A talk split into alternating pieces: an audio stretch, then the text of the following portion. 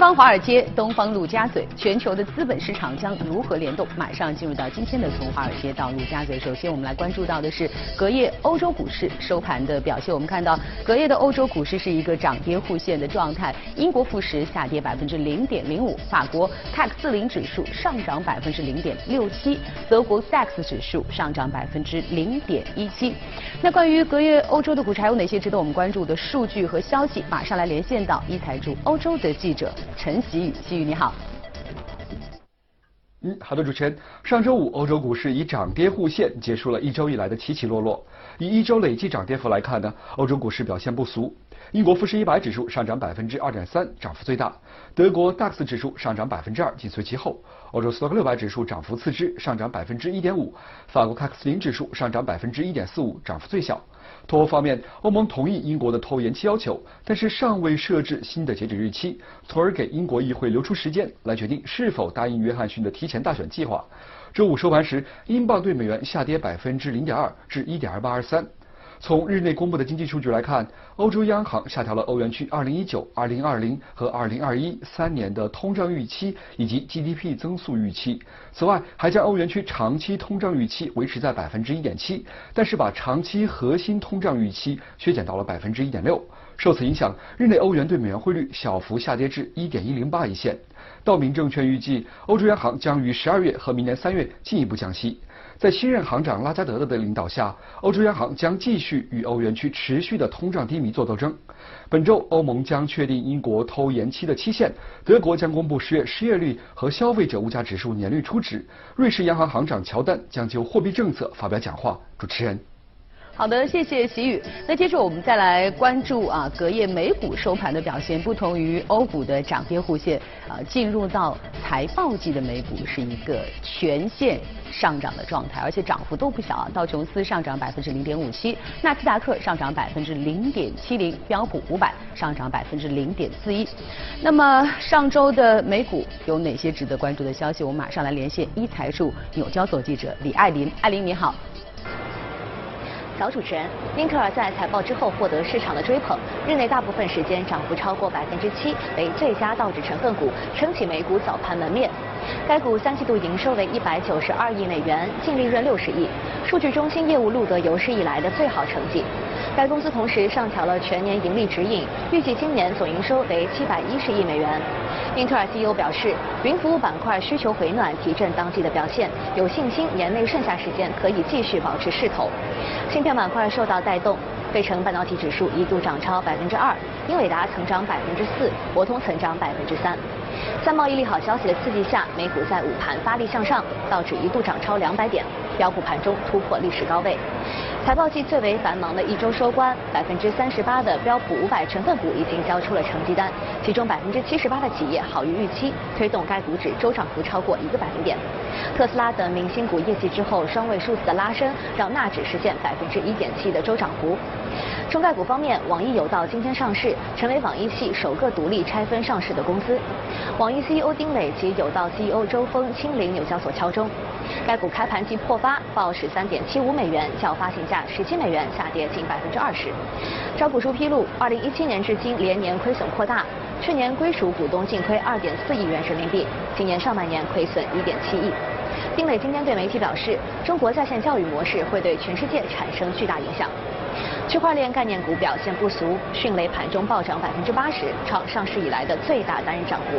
猎豹移动早盘曾涨百分之十，电商股集体发力，唯品会一度涨逾百分之十八，拼多多涨约百分之二。接下去的一周，美股的焦点无疑是美联储的议息会议，而重要的财报就包括了谷歌母公司 Alphabet、苹果、阿里巴巴等等。主持人。好的，谢谢艾琳。那接着我们马上进入到今天的全球关注。今天来到我们节目当中的是大家非常熟悉的嘉宾秦毅，欢迎秦毅。啊，张超哈。秦毅，应该说刚刚过去的这个周末哈，对于全球的市场来说，很不平静，因为今天早间我们的新闻已经反复的提到了这个，接下来会非常重要的关键词叫区块链哈，我们全面的宣布区块链要成为我们的核心技术哈。对。说到这儿，其实我想起上一波我们非常重要的技术浪潮叫做互联网加，对。所以大家都说我们是不是会进入到一个区块链加的时代哈？呃，对于这样的一个政策的东风，可能会给接下来我们整个市场，不光是资本市场，还有传统行业哈，可能会带来的改变。我们请秦毅来给我们解读一下好吗？对，上一波的话，互联网加我们知道也产生了很多万亿级别的，包括腾讯啊、阿里巴巴啊，嗯，包括现在的一个美团。那我想我们中国的话是一个一个很一个经济大体是吧？我们的金融市场，包括我们的一个传统制造业是吧？那现在的话推整个一个区块链加，我可以这么理解是吧？那么相信的话，也是能够带入一个下一下一步的一个万亿级别。但是呢，更多的是区块链这一个技术，去服务于我们现在的一些传统经济，比如说我们的一些银银行是吧？金融、保险，还有的我们的一个大型的一些制造业。其实我们去翻二零一八年的这个年报，从我们的工行，从我们的建行、农行，包括中国银行，包括招商银行一些股份制的。他们都在年报当中已经提及自己各大银行在区块链方面的一些投入，是吧？而且都比较大。然后我相信整个这些金融科技的话，相信就是说，他们上一波这些银行的话，在移动支付方面的话，可能反应比较慢一点。那么相对来说，落后于我们现在知道的一些巨头，是吧？支付宝啊，或者微信。但在这一波，就是说企业跟企业、企业跟消费者之间的连接的这么一个。区块链这么一个领域的话，我相信各大银行他们不会再坐失良机，对吧？嗯。其实我们看到现在像银行的一些传统业务啊，信贷也好，保理啊，信用证啊这些，其实都已经有极大的一个应用，它也解决了一些行业的一个痛痛点，是吧？那么大概整个一个区块链的话，我相信应该是在一七年到一八年，大家陆陆续续在做行业的一些应用。那么一般性而言的话，都是要需要三年的时间，所以我们很期待从一九到二零二零年的话，应该是各大的这个应用，在很多的领域的话，应该是能够大放异彩。因为我们来看啊，现在美资从 J.P. 摩根开始到美国银行，包括像 Goldman Sachs，他们虽然是银行，但是在所有的年报当中，你都可以发现，就是说。他不再说自己是一个传统的银行，强调自己是一个技术公司。嗯，其实每一家银行在，你像 Goldman Sachs 也好，几年的投入都在百亿美金以上。就是说，在财报里面，你看到人的比重、人的营收的比重越来越低，科技含量、科技的投入这个比例越来越大。啊，那么这也我们看到现在的这些美资银行的一个估值的话，大概。高的话可能有十七八倍啊，十六七倍；那低的话也十二倍。那相反，我们现在中国的中资银行，包括工行、建行、农行这些，都在五倍到六倍。的确需要有一个改变一个形象，就是说，现在区块链加，我觉得正好是生逢其时，是吧？因为它进来，就是说银行也大规模的一个投入，嗯各大的业务的话，就是。它也能够带来自身的一些成本端的一个降低。嗯任何一个技术，它有没有效果，一定是对我传统经济能不能降低我的降低我的这个成本，能够提高我的效率。嗯。哎，然后的话，提升我自己的一个估值。目前来看的话，这个应该是比较喜人，是吧？嗯。相信经过今年或者明年各大应用之后，那么。银银行端的整个一个 PE 的估值的话，可以从目前的五倍、六倍左右，能够有百分之三十或者四十的一个提升。嗯。那现在的话，本身银行就是几万亿，嗯，五六万亿、七八万亿的怎么呃，至少这么一个估值是吧？那百分之十到百分之二十的提升的话，那整个一个市值的话都有上万亿。那么这个又反过来增加了一个市值，可以继续在。整个一个区块链领域的话，进行一个增加的一个投入。嗯，那我觉得这是一种双赢，就是啊。所以秦毅，刚才其实你谈到的是整个金融领域当中，接下来会因为区块链呃所得到的受益哈，尤其是对于一些传统的金融机构。你刚才提到非常重要的一点，就是可能在上一波移动支付的时候，对于一些传统的金融机构来说哈，相对是有一点点的落后。对。但是这次我们这个区块链技术的运用啊，可以让我们这些传统的金融机构和这些可能在互联网时代相对领跑的移动支付机构来说哈，站在一个同一起跑线上，甚至因为他们提早的布局，说不定还有一个这个领跑的可能性哈。包括对。于它的整个这个 P/E 的这个提升，整个市值的提升可能会有很大的价值。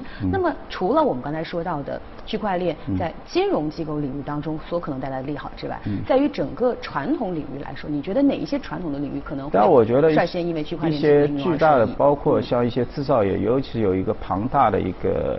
就是说一个采购的是吧？那这些行业的话，比如说涉及到这些供应链、金融的，银跟银行、企业跟银行之间的大量的文书啊，需要多方确认啊，这些领域的话，都会有一个巨大的作用。因为有些制造业现在估值都很低，是吧？比如说钢铁，是吧？它都是五倍、六倍、七倍，但是呢，它一年都有几千、上千亿的怎样一个物资的一个采购，是吧？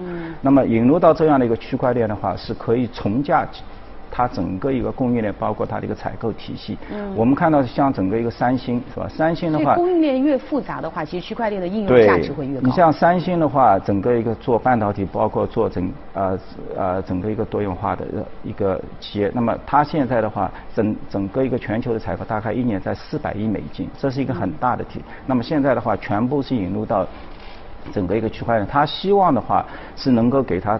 就是采购成本的话，能够降低百分之十。那即使这样的话，你数以百百百亿计的，那也是很高，都是上百亿的一个，能够有一个利润的一个增效。其实我觉得另外一块的话，就是说区块链的话，就是说区块链本身它是一个去中心化。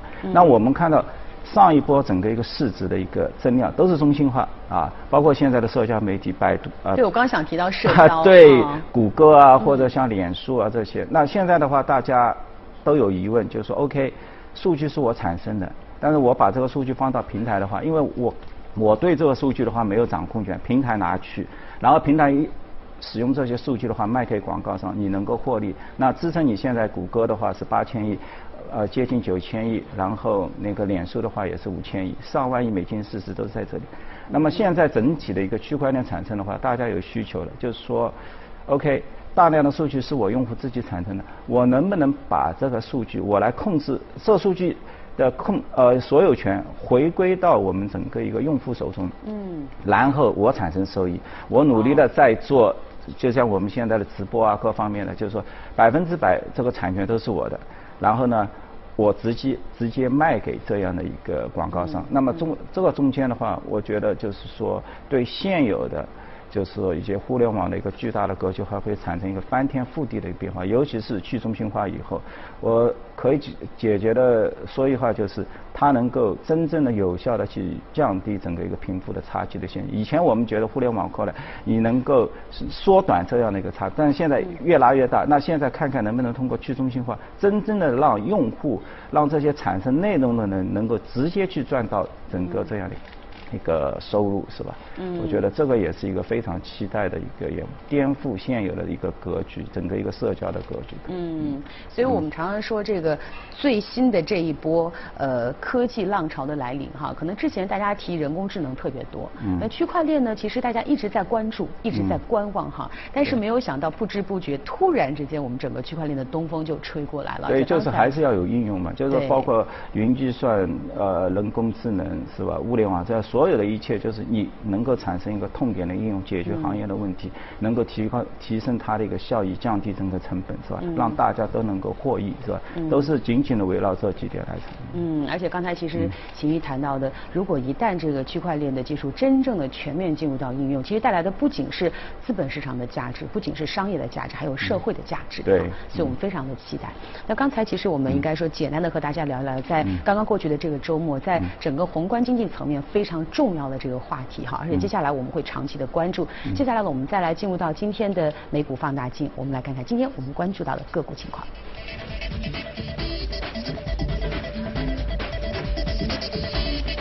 今天也是一个非常非常热门的这个呃个股哈，特斯拉这家企业已经不用我们多介绍了，它的创始人和企业都是明星级别的。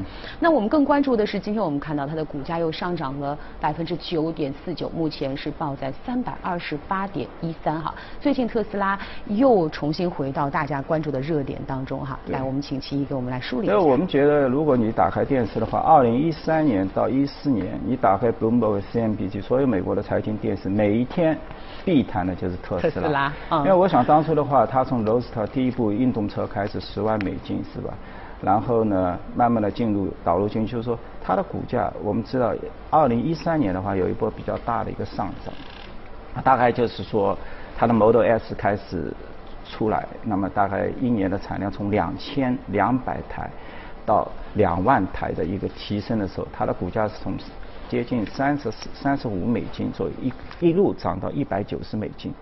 然后呢，第第二波它的一波上涨的话，是整体特斯拉的一个产量突破十万辆，就是说它的 Model S 跟那个 Model X 两两者加起来十万辆的时候，它的股价突破了三百八十美金，就是现在还没达到的一个高点。那么随后的呢，我们看到一六年、一七年、一八年呢，基本上就是打平了。那一八年八月七号，它当日的股价跟现在一样，也是涨百分之十，一天成交三千多万股。那时候他宣布了，OK，我已经盈利了，首次盈利那时候。然后呢，free cash flow，我的经营项目现金流已经为正，我整体的汽车的订单也非常好。那随后的话，我们看到，呃，大家也知道了，就是说竞争对手也越来越大，包括德国大众、宝马、奔驰，你能想到的，包括一些互联网新秀，包括未来，所有小马都要进入，包括戴森啊，做电吹风的他也进来，但是呢。其实我们看到这么多声音之后，两年以后，特斯拉并没有遇到很强大的一个对手，嗯，说明他大家一度很为马斯克担心，后来发现自己的担心是多余的。对，然后呢，结果呢，我们马斯克的话很快立刻宣布在上海的整个一个开厂计划，包括二零二一年马上在欧洲有个大型的 Gigafactory，就都是超级工厂，规模很大。那大家都很质疑他，你就靠一点八亿股，现在几百亿市值，你。那个包括可转债的话，基本上已经是分到顶了。那么你进一步融资什么？就是发股票。所以做空的人始终盯着它，因为这个行业它的利润率不是很高。我们想到电动车很 fashion，但是它就是不超过百分之二十。就特斯拉本身这个季度的话，我们看到它是百分之二十二，是超出市场预期的。大家都在想，哎。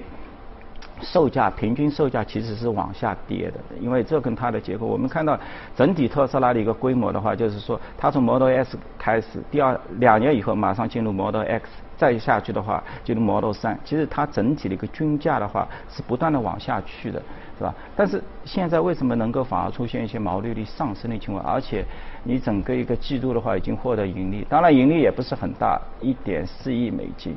然后我从它的一个财报当中呢听。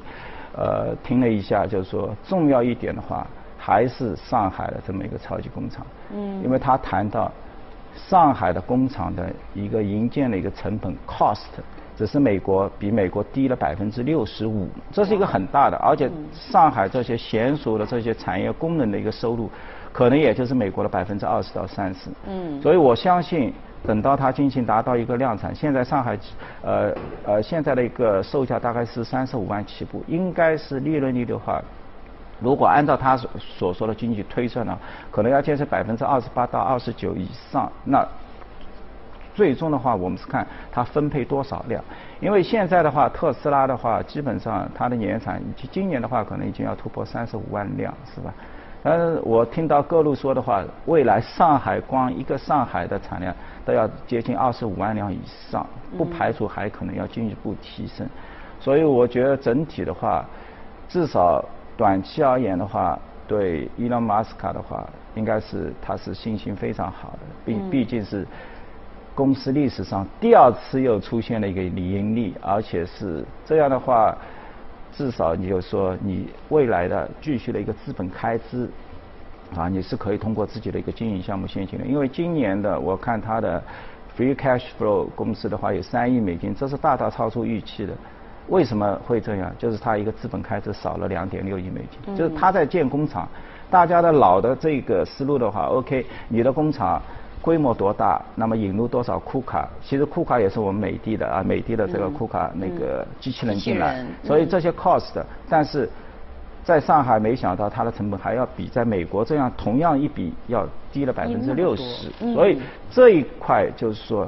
货真价实的话，就是这个 free cash flow 现金就进来了，包括它的预售车现在也有一亿美金的一个收入，所以整体的话现金流一下子为正了。嗯，当然我们看到，我觉得更多的话可能还跟它的一个 Starlink 有关系，Starlink 就是它也是 Elon Musk 下面的一个 SpaceX。啊。那这个的话，我觉得是非常大的一个概念，就是说它已经获得一万两千颗卫星，未来的话我们空中就要一万多颗星，它。呃，在五月份发了六十颗，刚刚宣布，再过一周到两周要发六十颗，那这个速度是非常快的，是吧？呃，因为我们知道 SpaceX 的都是他自己的，它的发射成本，一颗猎鹰九的一个重载卫星上去两千五百到两千八百万美元，而且可以搭载六十颗。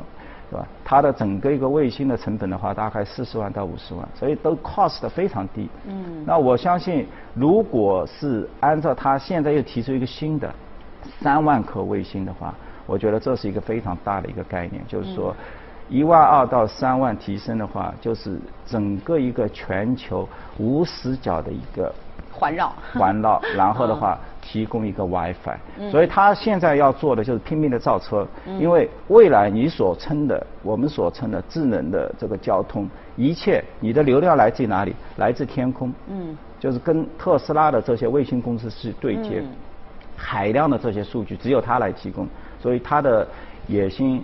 是相当巨大的啊！啊，我觉得刚才听秦毅给我们介绍啊，最新的关于这个特斯拉的情况，其实我内心还挺有感触的。我觉得特斯拉是属于在我们这个时代里面，在所有人的关注下所。诞生和孕育出的一个创新的 baby 哈，对，那可能在这个 baby 成长的过程当中，经历过很多的呃挫折，或者说很多的可能它本身因为不成熟带来了一些对于它自身商业模式的挑战。我们听到过关于电池的问题哈，听到过关于它整个公司的现金流的问题、量产的问题，以及对于这个马斯克这样一个。疯狂的创业明星，当企业上市进入到成规模的时候，他的管理能力的问题，都带来很多的挑战。但是走过这么长的路，我觉得到了今年的这个时间点，首先我们看到整个特斯拉，刚刚您提到的，不管是在量产上，在这个整个的这个成本的这个下降上，销售价格的下降上，都达到了一个相对来说比较稳定的状态。对，我觉得话就是说，像他这种企业家的，他的一个威力的话，就在他就是在制造一个闭环。对，你从他的汽车开。接起来，您刚才提到的，对，包括未来的一个智能的一个连接，他都自己来做，对，就很难想，就是靠一个商业公司，完全是他自己。然后，我觉得他的 SpaceX 到现在的话，营收是三十亿美金，啊，现在最新的估值已经达到四百亿，是吧？如果它上市进行百分之二十的股本的一个扩张的话，它能够轻松募到七十到八十亿，那么完全已经是可以去替代它一个 Starlink，但是它不急，为它为什么它不急呢？我在等最后的这些应用慢慢的落地，不能说我公司上市了，但是没有应用，那么你的故事很快就不行，是吧？所以等到它产量进行到一百万了，包括它自行的这个特斯拉的整个一个运营的一个智能的一个车队能够达到五十万辆级别的话。那我相信它是一个非常后面的话是一个非常伟大的公司，因为其他都可能要我我要通过移动公司啊或者其他提供一个宽带五 G 的一些联络，那它不行，我全部我自己造，五 G 也是我自己，这可能。我觉得对我们国内的话，可能也是要加快这样的一个步伐，是吧？就是空间空间是比较有限的，尽快也要跟它进行一个呃同样的进行一个竞争，因为毕竟是一个是在地面传输这个五 G 的速度远远比不上在空中，你是直接跟空，这是在。真空当中传输，它的数据应该是非常快。所以我们真正的实现了一个地面和天空的连接哈，非常的值得期待。好的，以上就是我们今天给大家带来的从华尔街到陆家嘴。